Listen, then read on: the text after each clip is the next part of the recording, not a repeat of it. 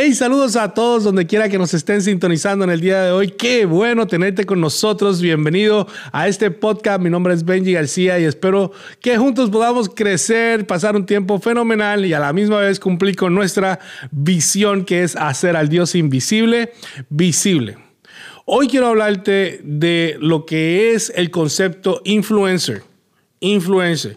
Una vez subí un video que sobrepasó 2 millones de views en Facebook. Y una persona me, dijo que yo era un influencer. ¿Cuántos de ustedes se sienten influenciadores? Mi meta es cambiar tu opinión acerca de lo que tú pienses de ti. Yo sé que hay veces que no pensamos que somos influenciadores porque no tenemos lo que el mundo diseñó, lo que el mundo creó, lo que el mundo decidió que era influencer, no lo tenemos. Y por eso nos sentimos alejados de ser influenciadores. Yo quiero que tú veas cómo Dios te ve. Tienes que creerlo. Si tú no lo crees, nadie más lo va a creer por ti. Estamos llamados a ser influenciadores en todo tiempo. No tienes idea de cómo una conversación, solamente una palabra de aliento, una expresión de amor podría cambiar la vida de cualquier persona. Ya sea a través de una palabra, de una sonrisa, de un abrazo, de un acto de generosidad. Algo que, que los atraiga a ese amor de Dios verdadero. Algo que haga el amor de Dios visible. Pero nuestra cultura secuestró, sí, esa es la palabra, secuestró el significado de influencer. Esto fue el resultado de un research que hice y en el internet dice que un influencer es una persona que tiene el poder de afectar las decisiones de compra de los demás debido a su autoridad, conocimiento o relación con su audiencia. ¿Eso es influencer? Antes, cuando yo me criaba, un influenciador era un profesor, un entrenador, un padre, un buen amigo, un bombero, un policía. Hoy día un influenciador es una persona famosa, creadores de contenido, alguien con, con muchos seguidores en las redes sociales. Y me di por vencido, no quise más ni buscar más definiciones. Es trágico trágico lo que, ha, lo que ha sucedido y lo que la cultura ha cambiado en lo que es el concepto de influenciador. Nuestra meta en el día de hoy es reclamar la palabra influencer otra vez de vuelta a la verdad. Yo quiero que, que te veas como un influencer. No tienes ni la menor idea de lo que Dios puede hacer contigo o a través de ti. Mateo 5, 13 al 16, leyendo de la nueva traducción viviente, dice, Ustedes son la sal de esta tierra. Ustedes son la luz del mundo. Como una ciudad en lo alto de la colina, de la colina que no se puede esconder. Nadie enciende una lámpara y luego la pone debajo de una canasta. En cambio, la coloca en un lugar alto donde ilumina a todos los que están en la casa. De la misma manera, dejen que sus buenas acciones brillen a la vista de todos para que todos alaben a su Padre Celestial. Eso es lo que nos dice la palabra de Dios. Vamos a reclamar el significado de influencer. Y no estoy en contra de, los influencers de hoy en día, ¿sabes? No, me, no me malinterpretes. Pero tenemos que cambiar cómo, cómo pensamos o cómo, qué definición le damos a la influencia. El problema con la visión actual de, los influencers comienza con una plataforma. Dime cuán grande es tu plataforma y yo te diré cuán grande es tu alcance a los demás. La influencia verdadera y duradera siempre comienza con las personas antes de las plataformas, con quien tú eres. Siempre comienza con, con una persona.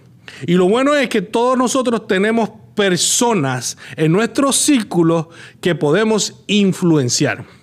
Y esto ocurre todos los días. La pregunta que, te puedes hacer es, ¿quién me influenció para comenzar la iglesia visible? Eso es buena, una buena pregunta. Y ustedes dirán, pues Vanessa hace cinco años eh, comenzó a, influenciar a Beñi. Bueno, eso está cierto, pero no es totalmente correcto.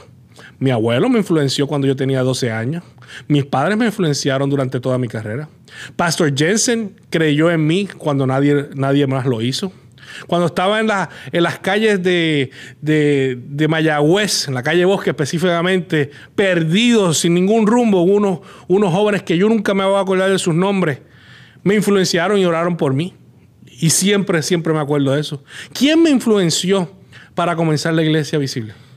No fue una sola persona, fueron varias personas. Y esto es lo que espero que entienda. La influencia no siempre es instantánea. La influencia no siempre es obvia. El hecho de que no veas la, cosecha no significa que la semilla no se haya sembrado o no esté echando raíces. Tú no tienes ni idea de cómo una conversación, una palabra de aliento, una expresión puede cambiar a alguien. Ten fe de que lo que tú estás diciendo, Dios lo va a utilizar para su gloria. Había una mujer en la Biblia, una mujer samaritana, que muchos saben de esta historia, es que nadie hubiera pensado que en alguna, vez, en alguna vez hubiese tenido influencia. El contexto, para que sepan, Jesús está de viaje, pasó por Samaria, los judíos odiaban a los samaritanos porque ellos eran mitad judíos, mitad gentiles, o sea, menos humanos. Cuando tú dices gentiles, eran menos humanos, peores que los perros, así, así los trataban. Se sentó junto a un pozo de, y descansó. La mujer samaritana vino y sacó agua. Jesús le pidió agua para beber. Eso todo está en la historia en Juan 4, versículo del 9 al 10. Y no había nadie que se acercara a esta mujer. Pero Jesús se acercó y la honró hablando con ella. Mientras nadie quería hablar con ella, él habló con ella. Ella era la mujer que todos hubiesen ignorado y rechazado. Y hasta apedreado. Pero Jesús no la miró así sino que la, miró como un milagro en proceso. La mujer empieza a darse cuenta de quién era Jesús. Empieza a tener una, como una revelación, un entendimiento y se empieza a preguntar si este hombre es el Mesías o no. Empieza como que a maravillarse, como que estar perpleja de por qué Jesús le estaba hablando en el versículo 4, versículo 28 al 30, la mujer dejó su cántaro después de haber tenido ese encuentro con Jesús, lo dejó todo y corriendo a la aldea se fue. Y gritando, vengan, vengan a ver un hombre que me dio todo lo que he hecho, me dijo todo lo que he hecho en mi vida. ¿No será este el Mesías? Y le decía a la gente, así que la gente salió de la aldea para verlo. ¿Y, ¿y cuál es la moraleja de esta historia? Tú nunca vas a estar tan lejos de Jesús para que Él te alcance con su gracia y su misericordia, el mayor influenciador de la historia. Puedes estar herida, herido, quebrantada, quebrantado, hasta inclusive haber cometido un pecado inmoral, pero su gracia siempre podrá alcanzarte, donde quiera que esté, no importa cuán lejos esté.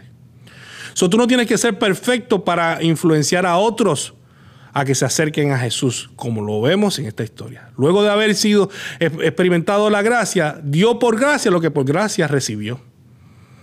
En Mateo 9:35 hay mucha necesidad de obreros, mucha necesidad de discípulos. La cosecha es grande, pero los obreros son pocos. Así que oren al Señor que está a cargo de la cosecha y pídanle que envíe más obreros a sus campos. Obreros son pocos, los influenciadores son pocos. Los influenciadores son pocos. Pero aquí está. Esta es la clave. Tú puedes ser un influenciador. No dejes que las redes sociales, no dejes que el mundo, no dejes que la cultura externa del reino, externa, que no tiene nada que ver con el reino de Dios, te indique, te enseñe, te limite a ser un influenciador. No, tú puedes ser un influenciador hoy mismo. Comienza con el círculo que está alrededor tuyo. Tú puedes impactarlo. No importa cuán lejos tú estés de Jesucristo, como esta mujer lo estaba. Pero Jesucristo la encontró y rápido que la encontró no fue a un entrenamiento de seis meses, no fue al seminario de tres años, no fue a entrenarse, no, al momento que obtuvo una revelación de quién es Cristo, comenzó a compartir y a influenciar a otros a que tengan el mismo encuentro que ella tuvo. ¿Qué encuentro fue ese? Comenzó una relación personal con Jesús. Y eso es lo que nosotros nos dedicamos, a que las personas comiencen una relación con nuestro Señor Jesucristo. Qué increíble esta historia.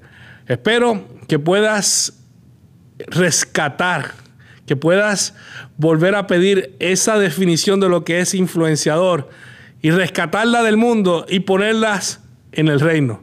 Porque juntos vamos a ser influenciadores, juntos vamos a ser luz en medio de la oscuridad y vamos a poder hacer al Dios invisible visible. Dios te bendiga, Dios te guarde. Gracias por estar con nosotros en el día de hoy. Suscríbete a nuestro canal si no lo has hecho. Prende todas las notificaciones. Comparte este video con alguien. Si te gusta, comenta. Déjanos saber si tienes alguna duda o pregunta al info y juntos seguiremos construyendo y seguiremos haciendo al Dios invisible visible.